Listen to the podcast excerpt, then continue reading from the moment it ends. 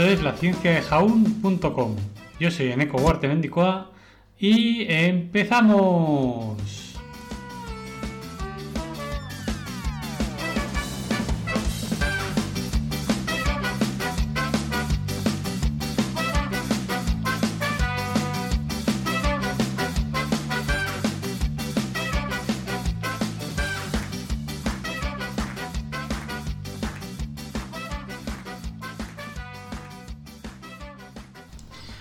Amigos y amigas, bienvenidos otra vez a, un capítulo de Ciencia y Humor, donde hablaremos y repasaremos las, las, efemérides que van del 15 de febrero al 21 de febrero del 2021. Empezamos el lunes con el 15 de febrero de 1564, donde nacía el famoso Galileo Galilei, que fue un astrónomo, ingeniero, filósofo, matemático físico relacionado estrechamente con la revolución científica. Y ahora veremos por qué. Galileo Galilei fue educado por sus padres hasta los 10 años. Pero después, con sus padres tuvieron que, marchar a Florencia, ¿no? A irse a Florencia y lo dejaron a cargo de un investigador religioso, el cual lo ingresó en un convento. El padre de, Galileo lo sacó del convento y lo inscribió en la Universidad de Pisa, donde empezó a descubrir su vocación, las ciencias, tanto medicina, matemáticas, filosofía, física. A partir de la universidad se ganó la vida eh, la mayor parte del tiempo dando clases de matemática en Florencia y en Pisa. En Pisa demostró que dos elementos de formas parecidas pero de masas diferentes caían a velocidades diferentes. La de más peso, por supuesto, caía más rápida. Y eso iba en contra de lo que se creía hasta la fecha según la física aristotélica. En 1592, eh, Galileo viaja a Padua para ejercer de profesor universitario de matemáticas. En esta época, Galileo demostró ser un inventor ingenioso y un hábil comerciante, porque hacía inventos y los vendía al ejército, ganándose además de dinero pues un prestigio entre los hombres influyentes de, la zona. En esta época, Galileo también se centra en el movimiento de los cuerpos y en la mecánica.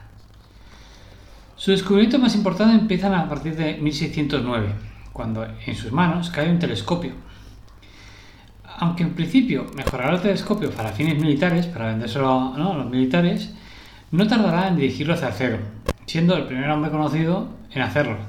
Conocido me refiero a que, ha escrito sobre sus experiencias ¿no? y que se conocen. Con ese telescopio mejorado por Galileo, pudo observar la Luna con un aumento de 20, de 20 veces. Y observa, observó, oh sorpresa, que la Luna tenía cráteres y montañas, que aunque nos parece sorprendente ahora, contradecía otra vez la visión aristotélica del mundo que sostenía que los astros eran esferas perfectas. Claro, entonces si la, luna era perfecta, pues no tenía ni cráteres, ni montañas, ni nada. Pues es lo contrario, lo, que Galileo demostró que no era así.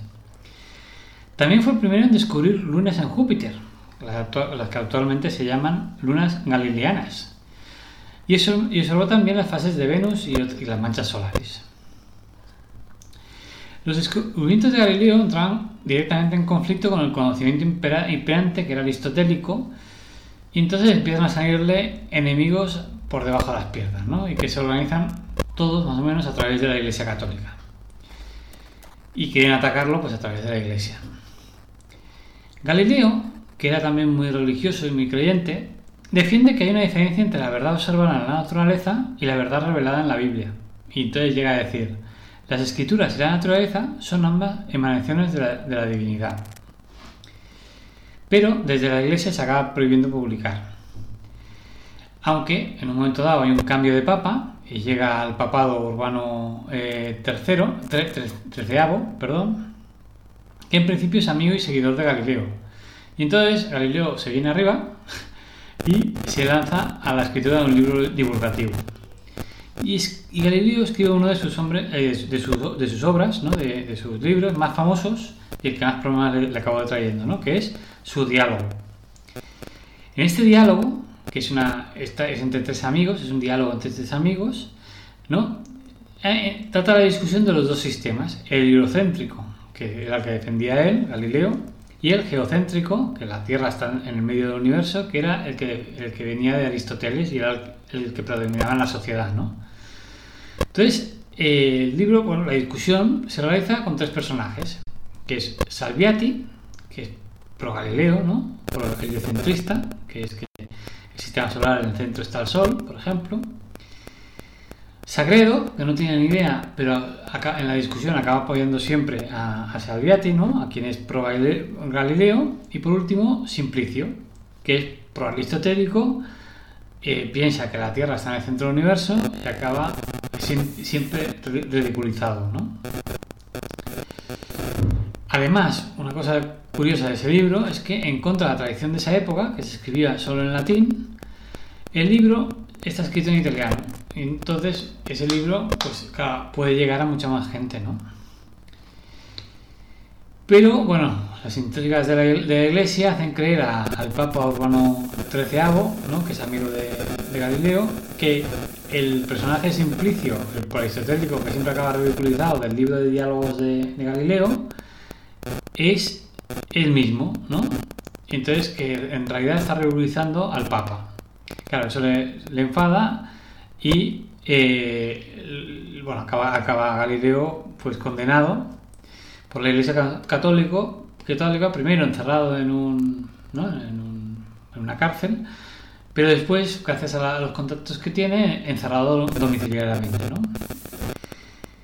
Pero, a pesar del encierro y de no hacer ninguna visita, ¿no? Galileo escribe otro, libro de diálogos con los mismos personajes, donde condensa todos sus descubrimientos sobre el movimiento y la mecánica, el plano inclinado, la composición de movimientos, la caída libre, la ley de cuadrado al cubo, etcétera, etcétera. ¿no? Galileo consiguió uno de los mayores avances en la historia de la física que actualmente se estudia en las escuelas y universidades, ya que fue uno de los precursores de la revolución científica. Para acabar, una frase ¿no? de Galileo Galilei que decía, la mayor sabiduría que existe es conocerse a uno mismo.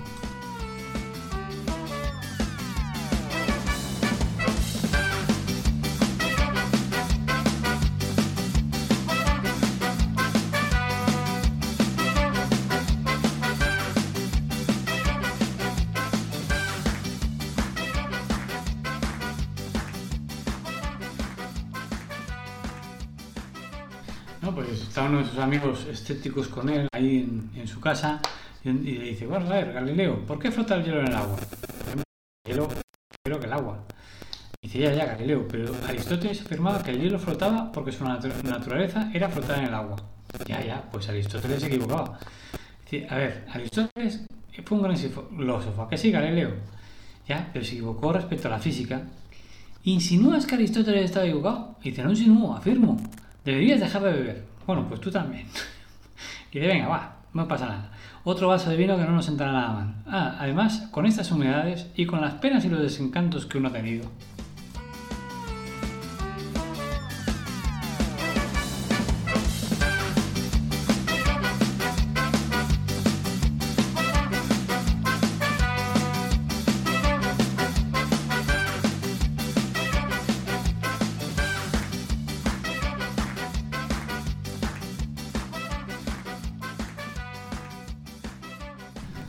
El siguiente efeméride será el martes, en la que tenemos que el 16 de febrero de 1937 el químico americano Wallace Hume Carothers patenta el nylon.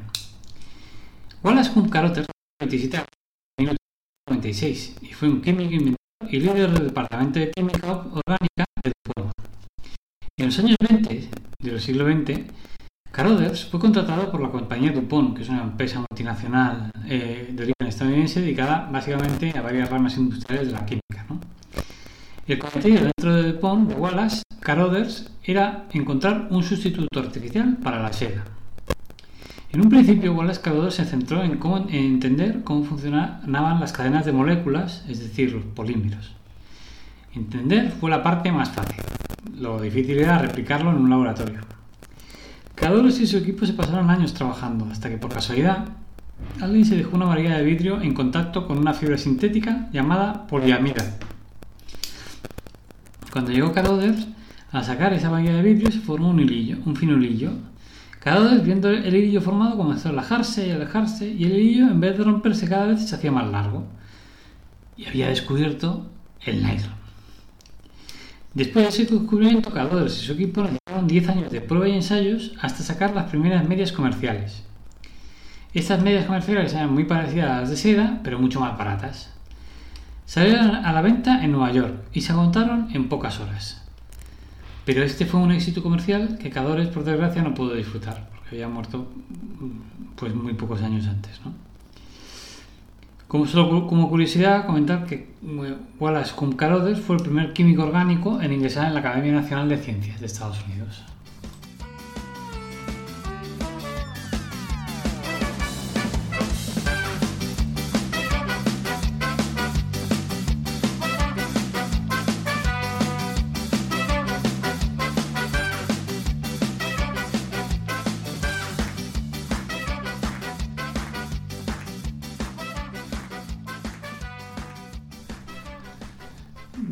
Un día, ¿no? Eh, Carlos, que estaba de visita en casa de sus padres, ¿no?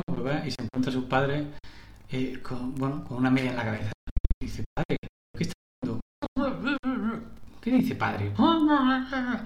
Padre, ¿y si quitas esa media en la cabeza, qué?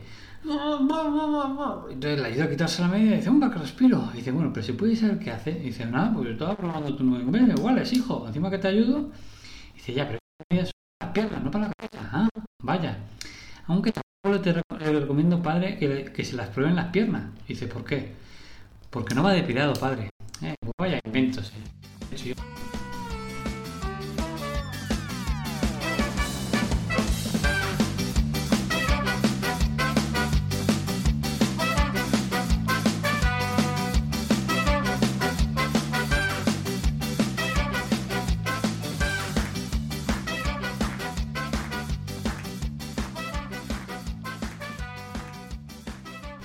El miércoles tenemos una efemérides, bueno, curiosa éticamente, ¿no? El 17 de febrero de 1932, James Chadwick envía a la revista Nature una carta al director con evidencias de la existencia del neutrón. James Chadwick había nacido el 20 de octubre de 1891 y fue un físico laureado por su trabajo, por este trabajo del neutrón, en 1935, con el Premio Nobel de la Física. En 1932, Chadwick realizó un descubrimiento fundamental en el campo de la física nuclear. Descubrió la partícula en el núcleo del átomo que pasaría a llamarse neutrón, partícula que no tiene carga eléctrica. Rutherford, que había nacido en 1871, y, otros investigadores sospechaban que existía una tercera partícula, aparte del electrón, que, que, tiene carga negativa, y el protón, que tiene carga positiva, pues había una tercera partícula subatómica en la estructura del átomo que había definido Rutherford, pero no sabían cuál era y no la encontraban. Chadwick, en esa época, ¿no? en 1932, era colaborador de Rutherford justamente. El, experimento que en 1932 realizó Chadwick consistía en bombardear una, una, lámina de berilio con partículas alfa, que salían desde un trozo de polonio radiactivo. ¿no? Y este bombardeo provocaba la emisión por parte de los átomos de una radiación compuesta por partículas con una masa aproximada igual que al protón, pero con carga eléctrica nula, ya que no se desviaba por los campos eléctricos. Por tanto, si impactaba una, partícula que no tenía carga, era una partícula nueva, le llamaremos neutrón. De esta forma, Chadwick allanó el camino hacia la fisión del uranio 235 y, por tanto, allanó el camino a la creación de la bomba atómica. Hay que, ¿no? comentar como curiosidad que más tarde James Chadwick escribiría en aquella época me di cuenta de que la bomba atómica no solo era posible, también inevitable. Entonces empecé a tomar somníferos, era el único remedio.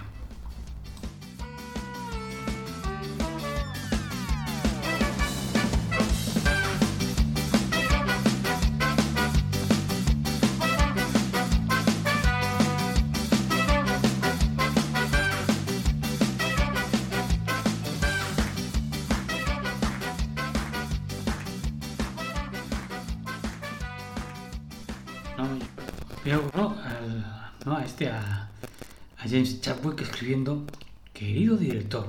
Y a un compañero y dice, ¿qué haces? Estoy escribiendo una carta al director de la revista Nature. Y al director le llamas querido. ¿Cómo quieres que le llame? ¿Zoquete? Y dice, hombre, eso no. Y dice, entonces, no sé, digo algo neutro. Dice, sí, sí, de eso trata la carta. Dice, ¿trata del director? No, del neutrón. Dice, a ver, pero no me has dicho que le habla del neutrón. ¿Pero de qué neutrón y qué neutrón? Que te dirijas neutro. Que me dirijas neutro neutrón, pero ¿qué neutrón? ¿Sabes qué? que ya escribiré la carta otro día. Y dice, ¿por qué? Porque me he cargado eh, negativamente. ¿Qué quiere decir? ¿Que ya no te sientes ya neutro para hablar del neutrón de forma neutro? Anda, me he dejado en paz.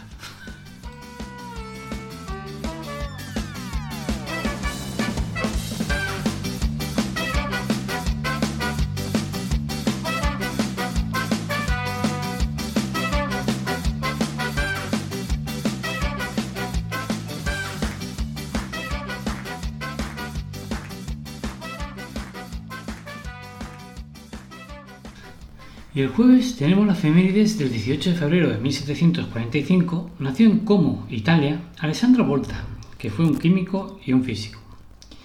Alessandro Volta nació en una familia acomodada que le permitió estudiar, aunque su familia quería que estudiaran eh, la carrera jurídica, pero él pronto se decantó por las ciencias.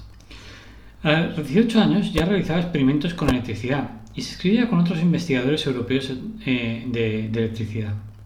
En 1769 escribió su primer artículo titulado Sobre la fuerza atractiva del fuego eléctrico. En 1774 fue nombrado profesor de física de la Escuela Real de Como. Y un año después realizó su primer invento, que era un aparato eléctrico con dos discos metálicos separados por un conductor húmedo, pero unidos por un circuito externo. Era la primera vez que se lograba mantener una corriente eléctrica estática. Entre 1776 y 1778 se dedicó a la química, descubriendo, entre otras cosas, y aislando también, el gas metano. En 1780, un amigo de Volta, Luigi Calvani, observó que el contacto de dos metales diferentes con el músculo de una rana, de una rana originaba la contracción del músculo, cosa que achacó a la aparición de una corriente eléctrica. En 1794 a Volta le interesó la idea de Galvani y comenzó a experimentar únicamente con metales. Había, en esa época había la discusión entre los que decían que la electricidad estaba, ¿no? se podía generar por los músculos de los animales y los humanos, y los que decían que no, que como, como Volta que no, que, la electricidad se originaba en los metales y en otras sustancias, pero no en los, en los músculos. Entonces, en sus experimentos comunidamente con metales, llegó a la conclusión de que el tejido muscular animal no era necesario para producir corriente eléctrica. Hacia 1800 ya había desarrollado la pila Volta. La Royal Society de Londres confirmaron su invento y descubrimiento de la pila, y Napoleón Bonaparte lo nombró conde en el ámbito de la electricidad. Con el empleo de electroscopios y de su propio condensador, Alessandro Volta comprobó experimentalmente que existía un desequilibrio eléctrico a lo que llamó tensión, entre dos metales distintos cualesquiera. Solo como curiosidad, ¿no? comentar que se definió hace muchos años a la unidad eléctrica como voltio, en honor justamente al físico Alexandro Volta.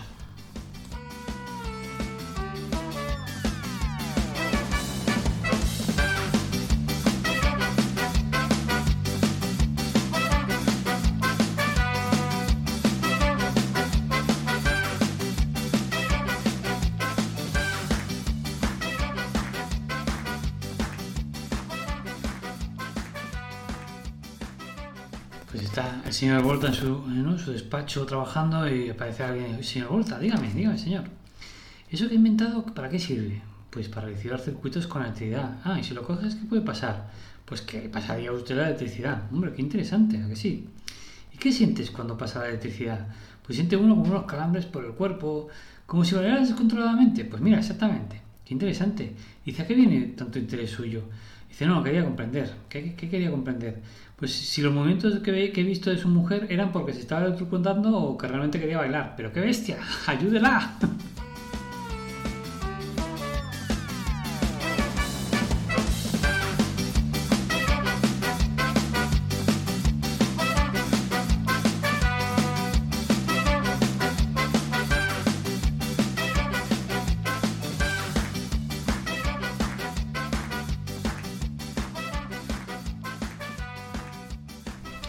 El viernes tenemos otro famoso científico, que es que el 19 de febrero de 1473 nació Nicolás Copérnico, que fue matemático, astrónomo, jurista, físico, clérigo, católico, gobernador, diplomático y economista. A Nicolás Copérnico se le considera el padre de la astronomía moderna y el origen de la revolución científica. Fue el primero en demostrar que la Tierra gira alrededor del Sol, en contra de lo que se pensaba en su tiempo, que era que la Tierra eh, eh, era el centro del universo. Mira, justamente esta semana hemos hablado de, Galileo. pues Copérnico nació, nació algo antes. Copérnico fue educado por su tío, que era príncipe y obispo, al fallecer sus padres con 10 años, ¿no? Y en el año 1491 consiguió entrar en la Universidad de Cracovia a estudiar humanidades. Y después de cinco años en humanidades fue a la Universidad de Bolonia, donde estudió Derecho Canónico, Medicina, Griego, Filosofía, aparte de trabajar como asistente del astrónomo Domenico de Novara. Con Domenico de Novara la astronomía le sedujo y en el año 1500 fue a Roma a estudiar ciencias y astronomía. Después viajó a Padua y Ferrara, donde tuvo el grado de doctor en Derecho Canónico en la Universidad de Ferrara. De vuelta a su país, Polonia, Nicolás Copérnico trabajó en diversos ámbitos administrativos de la Iglesia, pero mientras compaginaba todos esos trabajos con la investigación eh, de la astronomía. Sus investigaciones astronómicas le llevaron a refutar la teoría del astrónomo Claudio Ptolomeo. Ptolomeo teorizó, que era de la época de Aristóteles y todo, bueno, la, la misma época, donde se basaban las, las teorías aristotélicas, Ptolomeo teorizó que la Tierra era el centro del universo y que los demás planetas giraban en torno a ello. Que se llama, esta teoría se llama la teoría geocéntrica. Copérnico, en contra, trabajó en, una teoría, que decía que la Tierra giraba alrededor del Sol, llamada teoría heliocéntrica. Esta teoría heliocéntrica era anterior a Copérnico, no la había creado Copérnico, pero la, la trabajaba, pero fue propuesta por primera vez por el matemático griego Aristarco de Samos en el siglo III a.C. Pero nadie dice caso en esa época, ni Dios.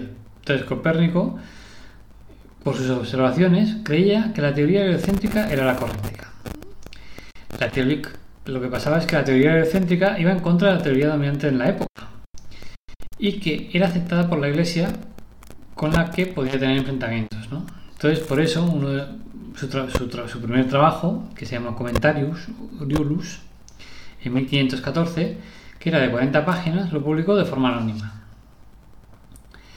Después, en 1531, Copérnico acaba su obra maestra, sobre los giros de las obras celestes, que consta de unos seis libros. En ella expone toda la teoría heliocéntrica apoyándose en fórmulas, demostraciones, investigaciones, cálculos, observaciones. Esta obra tardaría en publicarse 12 años por su miedo a la respuesta de la Iglesia, ¿no? y a la Iglesia y la sociedad. Hay que decir, como curiosidad, que, que se publicó finalmente, pero se publicó tres días antes de que Copérnico muriera.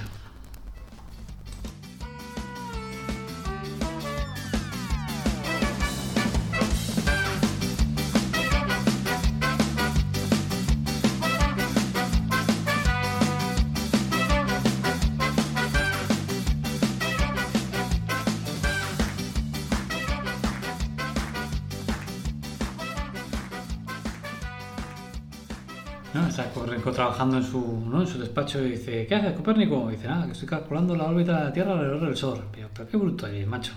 Y yo, ¿bruto por qué? Todo el mundo sabe que es el Sol el que da vueltas sobre, sobre la Tierra. Y dice, bueno, ¿en qué te basas para sostener eso? Dice, porque siempre se ha dicho así. Y dice, ¿y no puede cambiar? Pero si Aristóteles lo dice. ¿Y qué si lo dice Aristóteles? Dice, hay que, hay que ver quién tiene más prestigio. Si Aristóteles o tú, Copérnico. Dice, no, no, hay que ver quién tiene la verdad.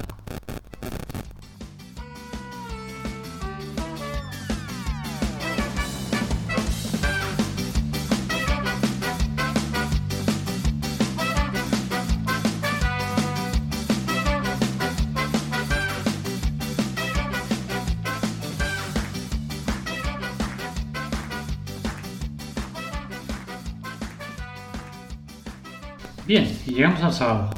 Y el sábado tenemos que el 20 de febrero de 1862 abre sus puertas en la isla de Manhattan, Nueva York, Estados Unidos, por primera vez el Metropolitan Museum Museum que es, vamos, espectacular. Si podéis visitar la, página web, creo que hay hasta visitas virtuales y todo, no sé, es, muy, muy bueno. La colección del museo es de más de 2 millones de obras de arte de todo el mundo. Las colecciones abarcan desde tesoros de la antigüedad clásica, representadas en sus galerías de Grecia y Chipre, hasta pinturas y esculturas de casi todos los maestros de Europa, y una gran colección, por supuesto, de obras de, estadounidenses. La colección permanente del museo es conservada y exhibida por 19 departamentos separados, cada uno de los cuales posee un plantel especializado de curadores, estudiosos, conservadores y restauradores de arte. Bueno, así explico los 19 ¿eh? departamentos, que son básicamente arte decorativo estadounidense, pintura y escritura estadounidense, arte de Oriente Próximo Antiguo, armas y armaduras, arte de África, Oceanía y América, arte asiático, Instituto del Vestido, dibujos, grabados y fotografía, arte egipcio, pintura europea, esculturas y artes decorativas europeas, arte griego y romano, arte islámico, colección Robert Lechman, las bibliotecas, arte medieval, arte moderno, instrumentos musicales y fotografías. Y justamente hablando de instrumentos musicales, solo comentar que en el museo conserva el piano más antiguo que se conoce, un, modelo del mismísimo eh, Bartolomeo Cristofori, que data del año 1720.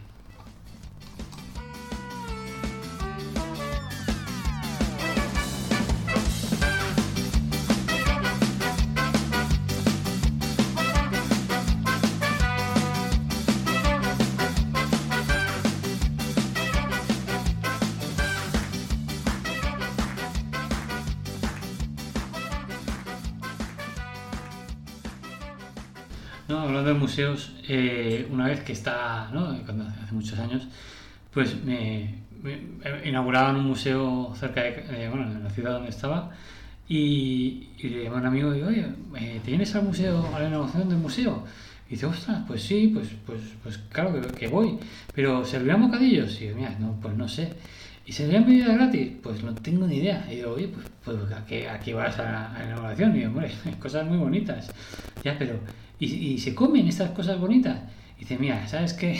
no sé por qué te he llamado, pero mejor no vengas. Dice, sí, sí, que voy, que voy. No sea que las esculturas al final se coman.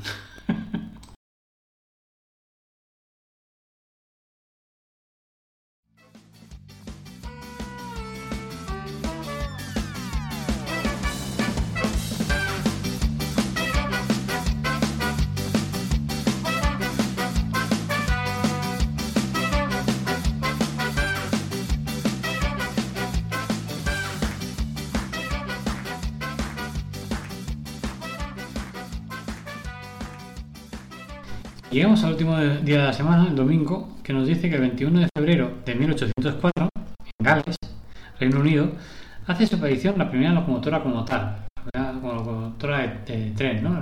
no una carruaje tirado por, por, un, ¿no? por vapor, ni una tranvía tirado por, ¿no? en rieles por caballos, sino la primera locomotora eh, por vapor en rieles, ¿no? y que fue construida por el ingeniero de minas Richard Trevithick que nació en 1771.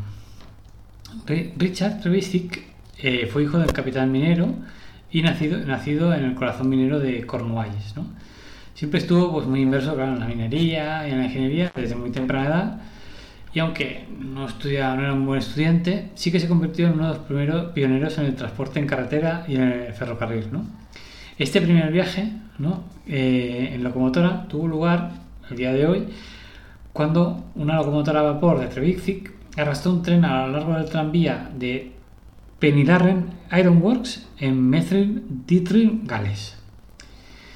Algunas de, ¿no? de los diferentes experimentos de máquinas locomotoras fueron, fueron de Trevithick fueron las siguientes. ¿no? El Devil, 1801, que esta se reconoce ampliamente como la primera demostración de transporte propulsado por vapor.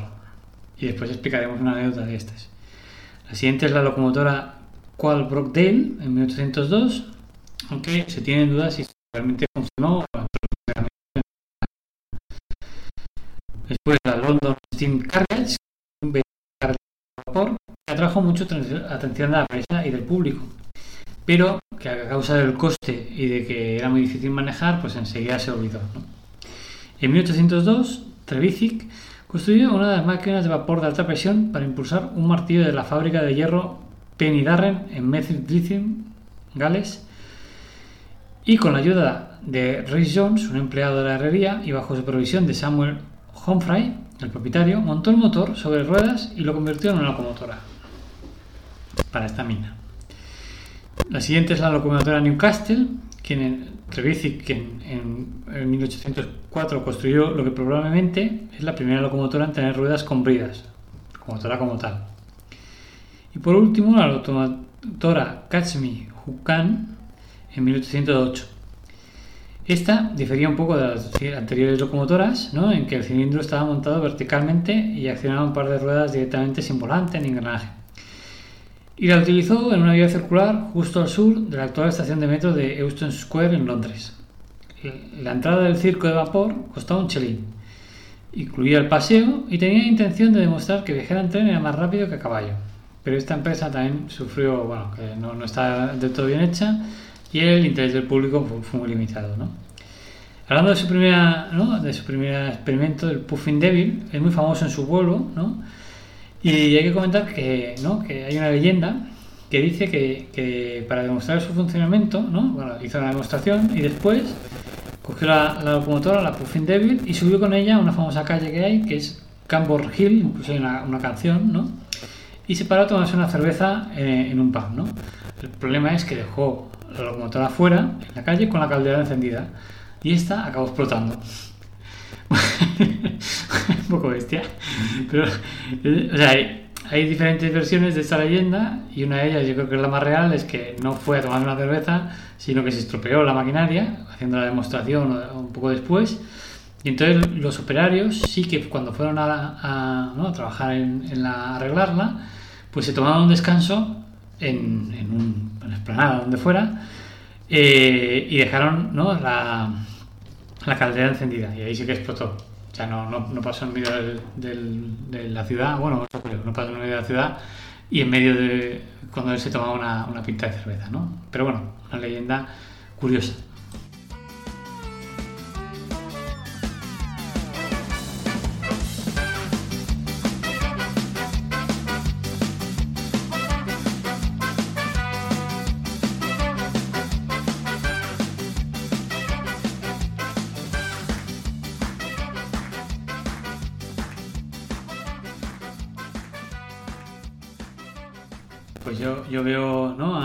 Richard eh, ahí montando uno de sus primeros montajes, ¿no? Y se le acerca alguien y dice, ¿qué haces? Dice, bueno, pues estoy montando este motor de carbón en este carruaje. ¿Y para qué? Dice, tú imagínate un carro tirado por carbón y no por caballos. Atrás. Pues suena genial. ¿Puedo probarlo? Venga, venga, va, vamos a, montémoslo, montémoslo, venga, va. Y dice, ostras, funciona, funciona, vamos adelante. Y dice, oye, Richard, una cosa. Dice, ¿Qué pasa? Y dice, ¿y ahora cómo paramos? Y dice, uy, Vaya, dice, ¿cómo que vaya? ya, me faltaba algo. Pues qué? Pues un freno para parar. Dice, ¿y ahora qué hacemos? Y dice, pues no sé, esperamos a que se acabe el carbón.